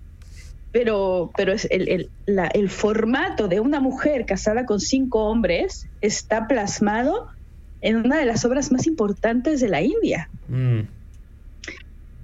Eh, O por ejemplo, Krishna, el, el- es que es una divinidad encarnada, eh, se enamora de Radha, que es su tía. Claro. Sea que eh, libertad hay. Lo que pasa es que, claro, después con el tiempo se termina convirtiendo en, en una sociedad terriblemente patriarcal. Pero eso es con los años. En, en origen eh, hay una libertad muy amplia, ¿no? Entonces sí, no sé si ahora, pero hablando de hace dos milenios puede ser. Ok. Dos, tres milenios puede ser. Em, sí, estamos, estamos hablando de también de, de, de- de lo que es el poliamor en diferentes lugares ¿no? del planeta. Pero pienso que en Latinoamérica esto hubiera sido totalmente otra historia si no hubiera habido el colonialismo, ¿no? El colonialismo llegó con toda la moral, la religión y todo eso. Y actualmente, pues, los intereses mm, del, del colonialismo que sigue, que para mí no, eso no paró, todavía están am, imponiendo estas estructuras, ¿no? De, de estos lugares. Absolutamente. Absolutamente. Entonces, Y eh, ojo, ¿eh? yo no quiero decir que el, que la que la el formato tradicional de papá, mamá e hijos no sea algo deseable. Ujú, ujú. O sea, yo creo que también es válido. Es válido, cosa sería sí. poner y es válido y también puede ser y tam- también me parece muy bonito. El problema es que solo se pueda de esa manera Claro. o que no puedas también es yo creo que es un tema con, con la sexualidad no porque si uno pone la sexualidad de lado y puede amar libremente a los amigos tanto como a, a la familia o sea deja de ser eh, o sea creo que el tema del sexo el tema de que haya intercambios sexuales lo que puede hacer que esto se complique más. Pero si uno se deja de de poner límites y etiquetas y se permite amar libremente a los demás, independientemente de que tengas sexo o no, me parece que ya, te- ya iríamos bastante lejos. Uf, El sí. problema es la sexualidad, con todo lo que implica, con todo lo que nos mueve, porque eso sí es impepinable, eso nos pasa a todos, es, eh, es, un- es universal. En la sexualidad se ponen en juego todos nuestros complejos, nuestros miedos eh, y, y todo lo que to- todo lo que marcó la historia con nuestros padres. Y eso Ya, wow. Te- vieras las caras que tenemos aquí en el estudio. así Bueno, Ya, si, Ah. si papá me abandonó, la herida de abandono va a estar en juego en la sexualidad. mm, Por supuesto, Si sí. mamá Sí. era invasiva, wow, estás ¿sabes? tocando, pero en la llaga, hija. Uy, claro, claro. Y esto no se salva a nadie, ¿eh? Sea, sea conservador o sea súper poliamoroso, no se salva a nadie. Ya. Hanna, yo creo que tenemos un programa completo contigo. Eh, la tenemos que próxima. organizarnos mejor, sí. Sí, Dos horas solo para ti. sí. eh, me encanta. Es, es que el tema da para mucho. Sí, da para mucho. Em, pero bueno, como sabes, ya estamos eh, casi en la línea final del programa. Te agradecemos infinitamente por tu participación, ha sido muy valiosa y como te digo, tenemos un próximo programa contigo, así, ¿no? Sí, encantada. Yo tengo Cuando una, quieran. una pregunta, Hanna. Si hay gente que nos está escuchando, seguramente tal vez que, que habla español y está en, esta, en este lado del charco y quiere encontrarte o quizás quiera ponerse en contacto contigo, ¿hay esa posibilidad y la quieres compartir tal vez con, con nuestra audiencia? ¿Cómo, cómo, cómo encontrarte? ¿Algún Eh, contacto? yo creo que por Instagram sería lo más fácil, ¿no? Instagram eh, o mi web. La web es www.yogapsique.com. Ok. Perfecto. Y, mi- y yo soy Hanna Razoplo. Entonces, buscan arroba Hanna Razoplo, también aparezco en Instagram. Perfecto. Genial. Mil gracias, Hanna. Un abrazo inmenso. A ustedes. Y Está- muchas gracias. eh, Ha sido un tema que a mí me, me resulta muy interesante. Entonces, gracias por la oportunidad de, de participar en el, en el programa. También para nosotras, muchísimas gracias y estaremos pronto poniéndonos en contacto para un programa más largo. Gracias, Hanna. Genial. Saludos. Gracias Un a abrazo. ustedes. Mucho gusto. Chao, Hanna. Adiós. Chao. Bueno, eh, wow, sí. Ah, nos ha tocado. A resolver, a resolver Sí, hay que- cosas. nos toca con el pensar bastante, cabrón. Cada una se quedó como, bueno. Anonadado, anonadada. Te- tuvimos eh, llamada. en- en el- Uy, tuvimos Sí, llamada. Tuvimos llamada. Que entre ¿Quién esa llamó? llamada. ¿Quién nos llamó? llamó? A ver, nos, nos llamó el cangrejo, el pipiris nice. El, capibara. Ah, Bueno, tiene tantos ah, nombres, ¿tú crees? Bueno, entonces le vamos a devolver la llamada. Sí, claro que sí. Por supuesto. Em, ¿Tú qué tienes conectado el, el, el huequito del teléfono, Ah, hermana? caray. No, mientras de Márcale. co- conecta Mientras tanto, y una desconecta canción. el teléfono, Dale. vamos a escuchar estito que se llama Eres para mí de Julieta, Venegas, Venegas. que canta con Uy, Anita. Tijoux mientras conectan el huequito. Ah, no sí. se vayan, seguimos.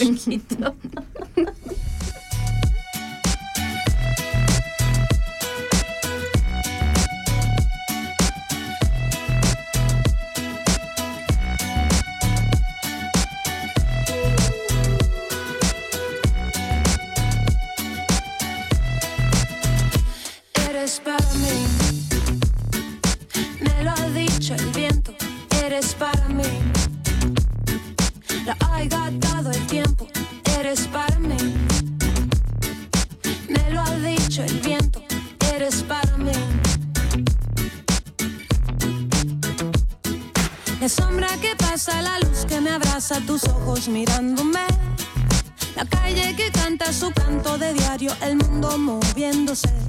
Y yo sé que tienes miedo y no es un buen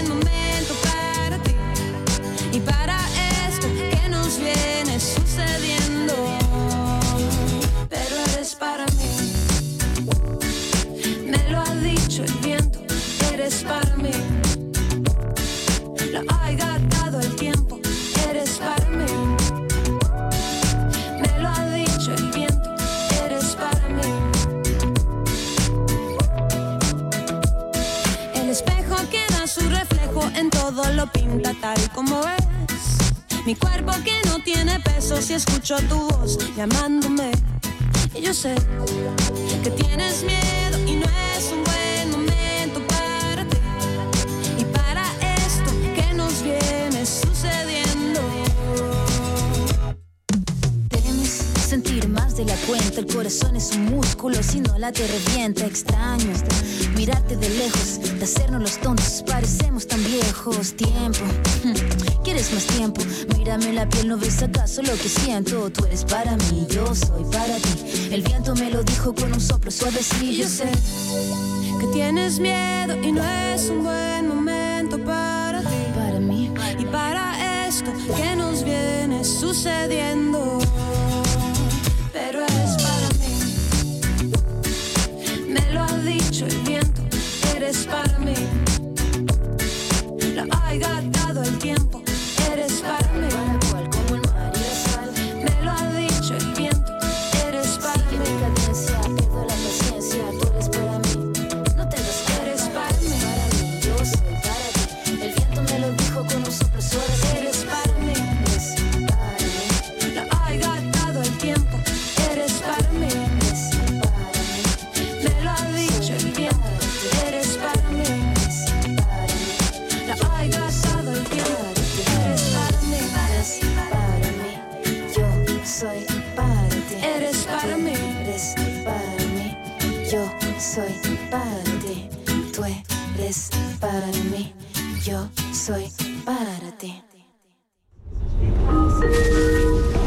Nächster Halt, Kanal K.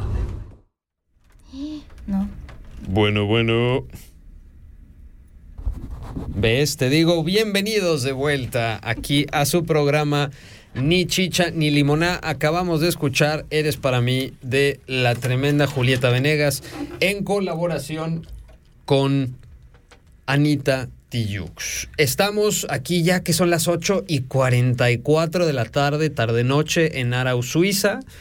Eh, estamos en estudio con eh, nuestra queridísima invitada Nicole. Al mismo tiempo, eh, tuvimos, hace ratito estuvimos platicando con Hanna desde Barcelona. Estamos hablando de poliamor, ¿no? Y en estos momentos, antes de nuestra pausa musical, se intentaron conectar con nosotros. Mira qué bonito se siente cuando nos llaman a la cabina. Y curiosamente nos llamaron y tuvimos que entrar en esta pausa musical.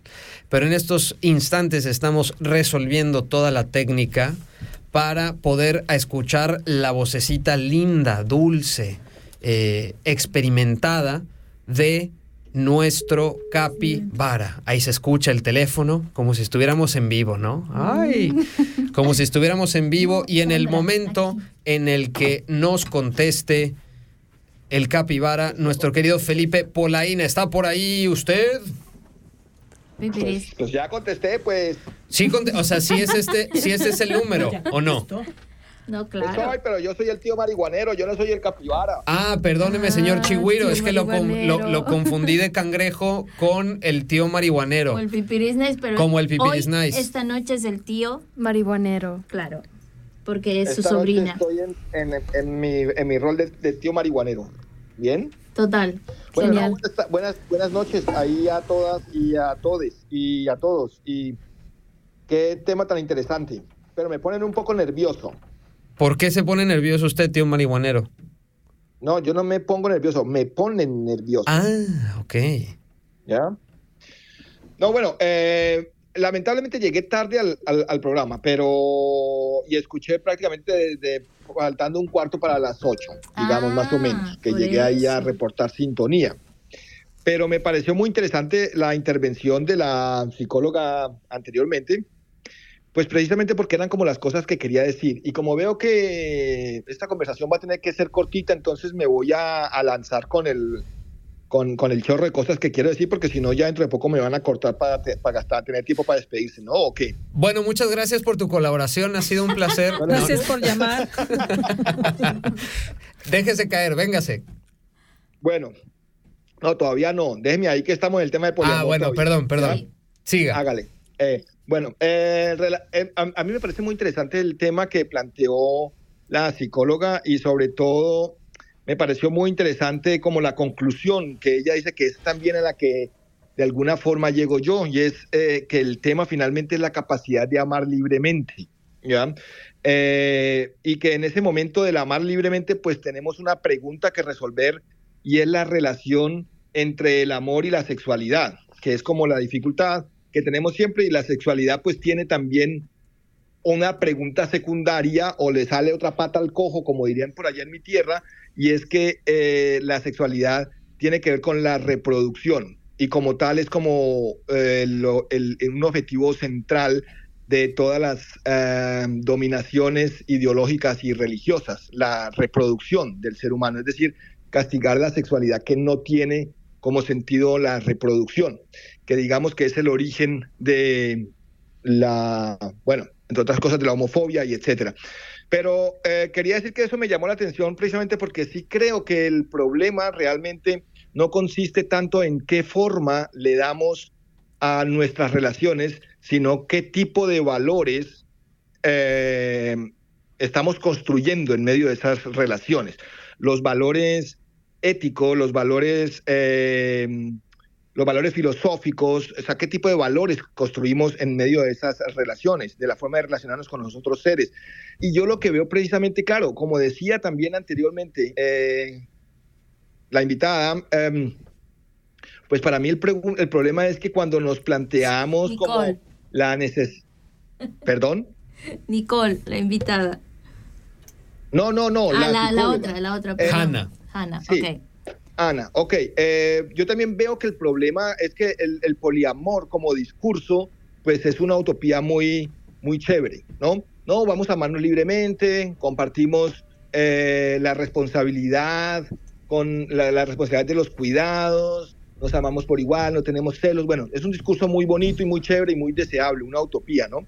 Pero dejamos siempre la variante, eh, una variante que es fundamental en todos estos casos, que son las relaciones de poder.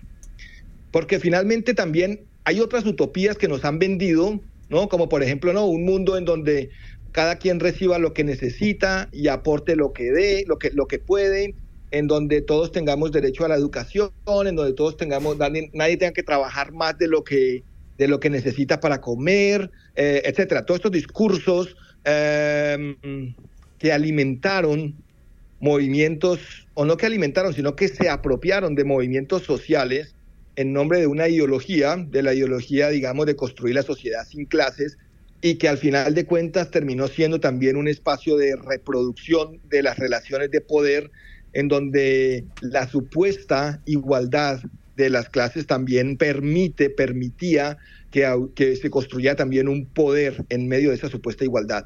Entonces yo lo que veo es que ahí, claro, en ese discurso de todos somos iguales, como dijo la psicóloga, claro, al final de cuentas también hay una, una, unas relaciones de poder endógenas inter, al interior de la, de, la, de la relación y ahí también se establecen, al establecer estas relaciones, pues también la gente finalmente con el discurso ideológico, con el discurso utópico de somos todos lindos y todos nos queremos por igual y, y, por todas partes nos gusta y nos gusta por aquí, nos gusta por allá y, y nos amamos y no tenemos género aquí, etcétera. Y a final de cuentas, normalmente va a ser una mujer la que se va a quedar encargada y en problemada con de pronto dos, tres, cuatro, cinco niños o etcétera, ¿no? Mm. Entonces, me parece que una cosa es la utopía y otra cosa es la realidad. O sea, podríamos hablar de la de la realpolitik del amor, ¿no? Y la realpolitik es realmente qué tenemos y qué podemos hacer ahora. Porque también la, la idea de que esas relaciones poliamorosas son realmente en ese sentido de, de mm, en ese sentido utópico, pues son realmente una expresión de los privilegios y lo decía Ana, pues eso es, eso como que solamente es para burgueses. Y yo también lo veo en el sentido de que cuando nos planteamos que lo que queremos es dar realización, realizar mi derecho, mi intencionalidad como individuo y yo junto a otros individuos y hago una comunidad cerrada en donde nos compartimos los, las obligaciones y etcétera, pues eso no es otra cosa que el ejercicio de los privilegios. Y por eso me parece también bastante molesto que se esté diciendo todo el tiempo que es que aquí en Europa y en Suiza, en Suiza que es un país que no lleva ni siquiera una, una tabla, una, una hablemos de los feminicidios, ¿ya? De los feminicidios ah. en Suiza, este, esta utopía de Suiza no tiene un registro de feminicidios en, en, en el, de, los que se suceden en este país. Y sin embargo se habla de que más o menos suceden dos feminicidios por semana en este país, ¿ya? O por lo menos que la policía tiene que moverse mínimo una o dos veces a resolver o que una, una mujer es violentada dentro de los entornos familiares por semana. ¿no? Entonces, creo que es muy fácil hablar como de que es que Suiza es más abierta que Bolivia o que Colombia o que Venezuela o etcétera, pero la verdad es que eh, tendríamos que sentarnos y discutir mucho más sobre cuáles son... Eh, ¿Cuál, ¿Cuál, es esa diferencia y, y, dónde se establece la diferencia? Yo en realidad veo que en Latinoamérica ahorita mucha gente está ocupada con esos temas, pero también lo veo mucho más eh, como parte de, de, de, del colonialismo que la gente quiere ser como en Europa. Entonces, bueno, básicamente eso, y hay muchas otras cosas que quería decirles con respecto al tema, con respecto a la familia, con respecto a la supuesta cultura que está más abierta aquí que en otros países, cuando yo escucho también otros discursos sobre la cultura, sobre la familia aquí en, en Suiza, ¿no?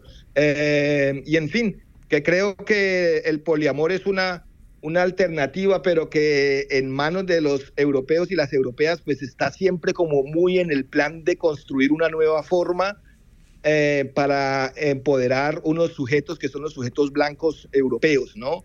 Y que creo que sí, que sí podríamos hablar más de qué significa amar libremente y qué significa construir otros valores dentro de una relación amorosa y qué hay de qué vale la relación entre el amor y la sexualidad. Y bueno, eh, ya les voy a dejar ahí sí, que me cierren. Sí, sí, es porque son las 8.54, creo que ya tenemos que ir despidiéndonos, sin antes decirte que pues sí, te perdiste la, primero, la primera parte que eh, sería una, como una respuesta a lo que estás diciendo. Y me parece que cuando hay una, una, qué sé yo, una experiencia propia, es totalmente válida. Es así como yo eh, quisiera cerrar esto, ¿no? Pero te, te agradecemos mucho tu, tu intervención. No, pues, eh, pues es que ese es el tema, ¿qué es lo que queremos cambiar? ¿Quiero, No, cambiar, es mi que- mu- es ¿quiero que- cambiar mi vida o cambiar el mundo? Los europeos quieren cambiar su vida. Nosotros estamos aquí para cambiar el mundo, porque estamos en el plano de los oprimidos y las oprimidas del sur. Am, pues hay otras realidades, hermano, la verdad. Claro, las de las pero, europeas, pero mira, pero bueno, mira, son las 8.55, tenemos que despedirnos lastimosamente. Tenemos otro programa con Felipe. Ya, de, tenemos Desde uno ya con, lo- lo con Hanna y tenemos otro con Felipe. Ya está. Perfectamente. Bueno, Hágale, hágale. hágale, hermano. Muchas gracias. Gracias, por Felipe. llamada. Hágale a ver. Un beso tronado, querido. Saludos Gracias, gracias. ahí el relajo. No, no, gracias. todo bien, Esta es tu casa. Tío. Un beso bien tronado. Gracias, tío Besos. marihuanero. Tío marihuanero. Am, bueno, ya nos despedimos. Eh, Oye, ya se nos fue, se nos fue. conclusión, Conclusión. Uy, no, difícil. Pues cuando yo era chico, les voy a contar una anécdota. No, no es cierto. No, o sea, es que no sé, que es muy difícil cerrar. eh, mi conclusión es, es un tema súper amplio. Me, yo estoy bien contento de haber tenido aquí a Nicole porque nos da una perspectiva de cómo funcionan las cosas en, eh, desde, ese- desde su espacio, desde su experiencia de vida. Chingoncísimo que también nos, nos contó Hanna y pudimos tener ese contacto de eh, desde otra perspectiva, Totalmente. ¿no? Y que nos que profundiza otras cosas, ¿no?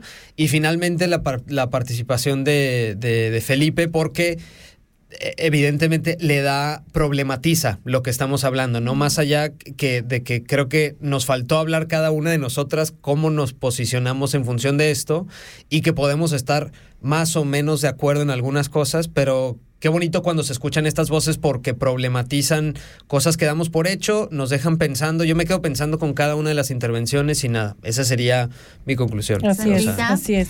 Pues muchísimas Ya gracias. Nicole, este, Felipe y Hanna. Este ha sido un placer compartir este espacio y micrófonos con ustedes. Nos estaremos escuchando el segundo lunes del mes de marzo. Nicole. Wow, gracias por darme el espacio, por las preguntas y sí, gracias. Bueno, yo también doy las gracias a, Nicole, a Hanna, a Felipe, a ustedes, Kumis, Kumpi, que... a Maricruz desde lejos. Y a Maricruz desde lejos. Mandamos un abrazo a toda nuestra gente que nos sigue ahí. Tenemos muchos fans ya, de hecho. Mira, entró la llamada que tanto soñaste. Ay, ya, yo estoy... Descansó. Me siento deseado, ¿no? Ya que nos entró una llamada por teléfono, no saben, querida audiencia. Esto, Esto ya- tiene ya- sentido. claro. Y mi, y mi conclusión muy, muy rápida es que, que viva la libertad, que es lo más ansiado del ser humano. Y si este es un camino, el polia- las relaciones poliamorosas, es un camino hacia la libertad, pues que viva la libertad. Gracias, Nicole. Chao, gente. Bueno, pues ya nos despedimos. y viva Palestina libre. Lo digo hoy. y Viva, viva el, Palestina el Congo libre y todos los pueblos oprimidos, los pueblos que están en guerra contra el Estado, contra el capital, contra- en contra de todas las violencias. Pero hoy especialmente eh, tenemos que decir desde aquí, desde Nichan Limoná, viva Palestina libre. Y- y fuerza a toda la gente que está sufriendo el genocidio, la ocupación eh, eh, hor- horrible. O sea, que creo que quedan cortos los adjetivos que está sucediendo Sí. ahorita en Palestina. Eh, solidaridad total. Eh, estamos pensando en hacer algo mucho más trabajado al respecto, pero desde ahorita decimos este, viva los pueblos del mundo y viva Palestina libre. Palestina, hurra. Sí, así nos despedimos. Nos vemos hasta la próxima. Gracias, gracias. Ya nos vimos. Chao. Das ist ein Kanal K Podcast. Jederzeit zum Nachhören auf kanalk.ch oder auf deinem Podcast App.